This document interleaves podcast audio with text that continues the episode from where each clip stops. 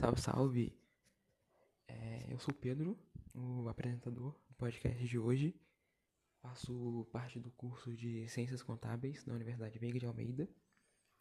E hoje eu vou apresentar um trabalho pelo, pelo, pela matéria de Trabalho de Gestão de Negócios, onde temos que dar dicas para pequenos é, ou médios empresários de como sobreviver à, à atual situação da pandemia no Brasil.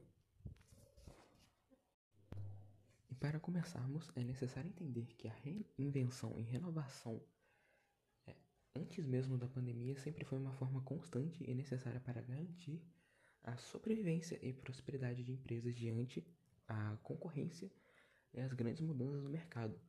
Mas então você me pergunta como renovar diante a atual situação que é a que vivemos durante a pandemia?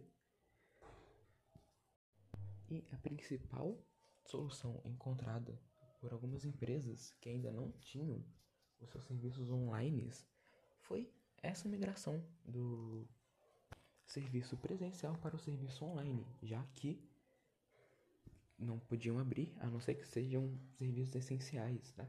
como mercados e farmácias. Então, a migração do presencial para online, além de ajudar né, a, o cliente a saber o que está acontecendo na sua loja, em caso de produtos novos, promoções, tudo, ela também é um jeito de manter uma interação com o dia, do, dia a dia do cliente, o que é uma estratégia aplicada por algumas empresas é, para instigar o consumidor a comprar ainda mais, mesmo que à distância.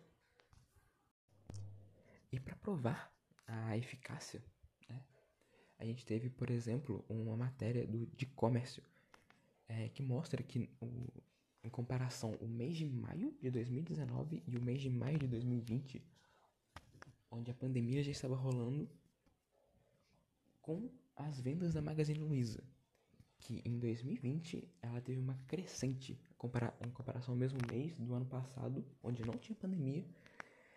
Essa crescente foi de 46%. Por quê? Algumas empresas, como a Magazine Luiza, já possuíam todo o suporte online, tudo que eles precisavam. Eles já investiam nisso há bastante tempo. Eles já estavam se re renovando na, antes mesmo da pandemia começar. Então, eles não foram pegos de desprevenidos, o que ocasionou que eles continuaram sobrevivendo durante a pandemia ou tiveram grandes lucros, como foi o caso da Magazine Luiza, que teve quase 50% é, de vendas a mais durante esse período. Bom, é isso. Eu acho que eu consegui explicar os pontos que tinham que ser esclarecidos aqui. E valeu, falou.